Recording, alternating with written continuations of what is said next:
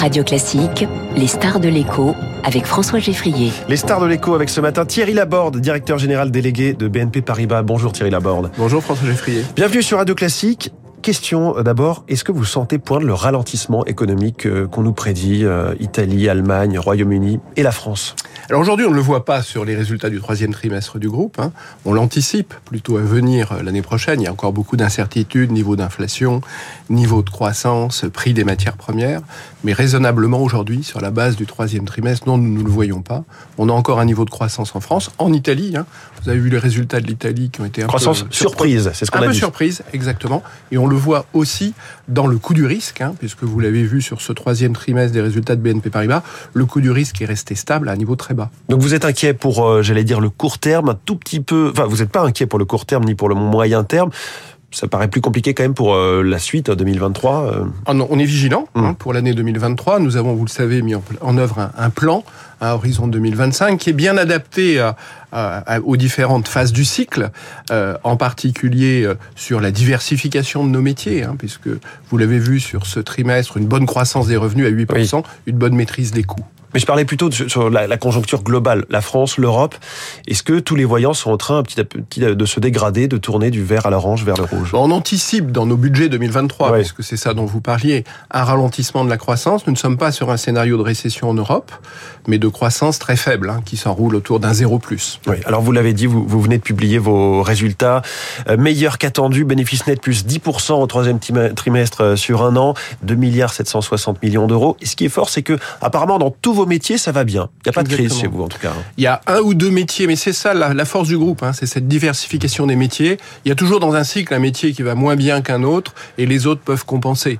On voit par exemple dans le crédit à la consommation, la remontée des taux brutales euh, pose une petite difficulté Ouais. à faire remonter les marges. Chez vous, c'est c'est CTLM. hein, C'est. CTLM, exactement. Mais ça, c'est compensé par une très bonne santé de la location de véhicules, en particulier avec Arval, qui connaît euh, une année et un trimestre assez exceptionnel lié à la valeur des véhicules d'occasion. Est-ce que la remontée des taux, là vous avez parlé du crédit à la consommation, mais il y a les taux en général, euh, les taux de crédit immobilier, on a passé la barre symbolique hier des 2%, c'était du jamais vu depuis 2016. Globalement, c'est une bonne nouvelle à moyen long terme pour vous? Pour les banques, pour l'industrie bancaire, la remontée des taux, à moyen terme, c'est bon. Et d'ailleurs, vous avez vu qu'on a là aussi rehaussé nos ambitions de marge d'intérêt à l'horizon de 2025. Mais c'est Ouais. pas tout de suite. Parce que dans la période, il faut euh, re- Monter- re- euh, remonter un peu progressivement oui. les taux. C'est un peu parliez- tendu d'ailleurs. C'est Comment, se tendu, c'est comment se tendu. porte le marché immobilier Bah, le marché immobilier est en baisse, hein, en baisse d'une trentaine, 30-35% sur la production, donc c'est assez matériel. On manque de toute façon de logements en France, hein, qui est un problème Oui. structurel de, de, de la France. Mais vous parliez des taux du crédit immobilier euh, dans notre pays. Quand vous êtes en Belgique, ils sont déjà à 3, et quand vous êtes en Italie, ils sont à 4. Et comment ça se fait? C'est la plus grande concurrence bancaire en France? Plus grande concurrence, là aussi il y a des mécaniques, des mécanismes d'amortissement, hein, fameux taux de l'usure, hein, Oui. qui, euh, Qui a été remonté régule un peu, 1er octobre. Qui a été remonté, qui Ça va détend doute un petit peu. Ça détend un peu, mais ça a détendu sur octobre. Là, on peut avoir encore quelques petites difficultés. Je pense qu'il remontera euh, au 1er janvier, ce qui redonnera une petite bouffée d'air. Mais on est sur un marché qui est un marché baissier pour une bonne partie de l'année 2023, puisque quand les taux remontent, il y a beaucoup de, de clients particuliers qui sont plus prudents. Est-ce qu'il y a un embouteillage quand même de, de dossiers en ce moment, de clients pressés avant que ça ne remonte trop? Non. Non, pas de phénomène de, de, de, d'embouteillage. on l'a phénomène- plutôt connu avant l'été. Et pas non plus de phénomène de clients bloqués parce que les taux ont remonté. Ils auraient pu acheter tel appartement, telle maison, et là c'est fini parce que ça coûte trop cher. On peut l'avoir sur quelques cas. hein, on peut l'avoir sur quelques cas, Vous le mais ça reste marginal. Non, on ne le chiffre pas.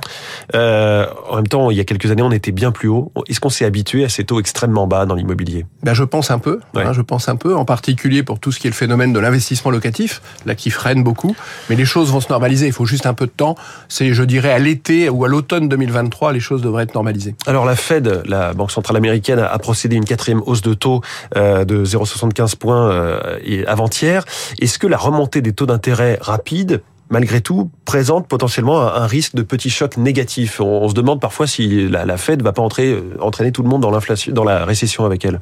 Bah, L'objectif de la Fed, c'est d'avoir une récession technique hein, aux Mhm. États-Unis pour calmer euh, les niveaux d'inflation qui sont quand même beaucoup plus hauts que ce qu'on connaît par exemple en France. Donc ça, c'est la volonté de la Fed. Elle a aussi donné dans sa communication une guidance moins agressive sur les montées des taux futurs. Donc ça, c'est un point plutôt positif. Mais ça a quand même inquiété les marchés euh, dans la Oui, ça. Mais les marchés peuvent s'inquiéter à un moment, mais les marchés sont quand même. Le mois d'octobre a quand même été plutôt très positif sur une reprise sur les marchés. est-ce qu'il est, qu les faut ces hausses de taux? On voit qu'il y a un vrai débat entre d'un côté euh, l'Allemagne, la Bundesbank qui pousse pour de nouvelles hausses de taux de la Banque centrale européenne, et d'un autre côté un Emmanuel Macron qui dit il n'y a pas de surchauffe, il n'y a pas de boucle prix-salaire, notamment grâce au bouclier tarifaire. Qui a raison? Bah, écoutez, en Europe, la situation entre les États-Unis et l'Europe est très différente. Les États-Unis ont cette capacité à rentrer dans les récessions techniques et rebondir très rapidement. Et l'inflation n'a pas la même origine. Et l'inflation n'a pas la même origine, exactement. C'est vrai, et, et ça c'est matériel en France. C'est un peu différent dans d'autres pays européens où il y a l'indexation de salaire automatique, ce qui n'existe plus en France. Mmh. Et c'est vrai que cette boucle prix-salaire, et c'est une bonne chose, hein, n'est pas lancé en France. Donc il faut que la Banque centrale, que la politique monétaire trouve son bon, bon point d'équilibre entre la remontée des taux et euh, l'impact sur l'économie réelle. Avec cet environnement un petit peu incertain, il y a quand même pas mal de, de choses qui arrivent à l'horizon.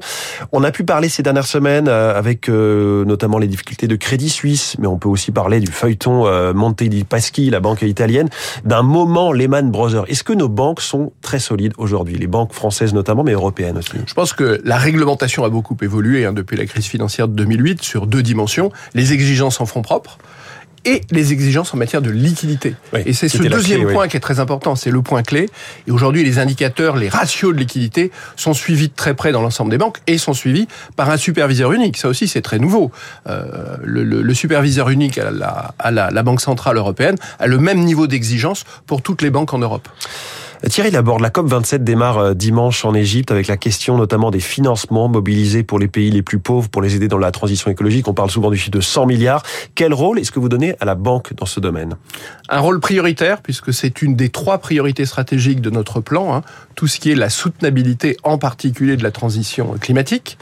Euh, nous nous sommes dans une situation un peu paradoxale hein, puisque en trois mois nous avons été boycottés pour être trop verts et ensuite mis en demeure pour ne l'être pas assez. Oui. Il y a plusieurs Donc, ONG qui accusent BNP Paribas d'être premier financeur européen des énergies fossiles, 55 milliards de dollars de financement en 5 ans à de nouveaux projets d'extraction. La question, c'est toujours la même. Est-ce qu'on peut tout arrêter, soit du jour au lendemain, soit non. plus de nouveaux projets? Non. Parce que ce que l'on attend de nous, c'est de tenir aussi compte des conséquences sociales, économiques et géopolitiques. On a vu avec les, les pénuries de, de, de, de, de carburant, les problèmes que ça pouvait poser en France, mais en même temps de considérer comme clé majeure tout ce qui est cette transition et l'urgence climatique. C'est bien ce que nous considérons. D'ailleurs, nous engageons des moyens assez considérables pour piloter cette transition pour nos clients, oui. puisque c'est bien nos clients qui la font. Ça, c'est un point très important. La banque seule ne peut rien faire. Il faut que les clients transitionnent et que nous, nous observions et nous analysions ces transitions. Donc, euh, c'est ce que nous avons fait en publiant des premiers euh, engagements sectoriels sur trois secteurs, donc celui du pétrole et du gaz récemment. Et il y a la question aussi de l'automobile, qui est l'un des enjeux majeurs de la transition écologique. Il y avait le mondial de l'auto il y a deux semaines. Est-ce que les banques sont prêtes à financer la transition dans ce secteur? Est-ce que BNP Paribas, notamment avec tout ce que vous faites dans la location longue durée, Arval va être présente. Exactement.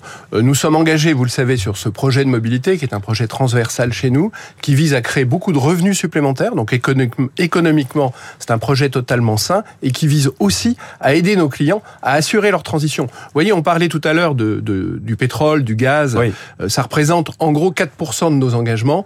1,3% sur tout ce qui est l'extraction pétrolière.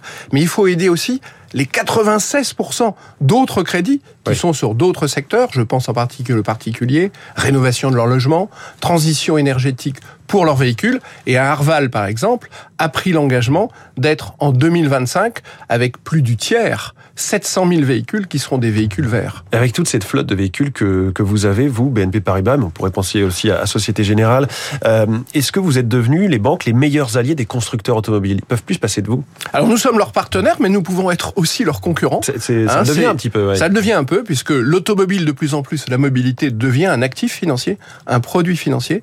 On peut parfaitement le présenter, le digitaliser et proposer des solutions à nos clients de, de cette nature. Donc à la fois partenaire, c'est le cas de la plupart des grands constructeurs, constructeurs, mais aussi concurrents quand nous mettons par exemple en place des plateformes de vente de véhicules d'occasion ou de location de véhicules d'occasion, de véhicules neufs. Et le leasing à 100 euros pour les ménages modestes, pour les voitures électriques, vous y croyez? Oui, en tout cas nous on a déjà une solution. Hein. Le CTLM a, a déjà euh, en France sorti une solution qui permet à des ménages modestes d'aller louer un véhicule qui leur permet de circuler dans les zones à faible émission.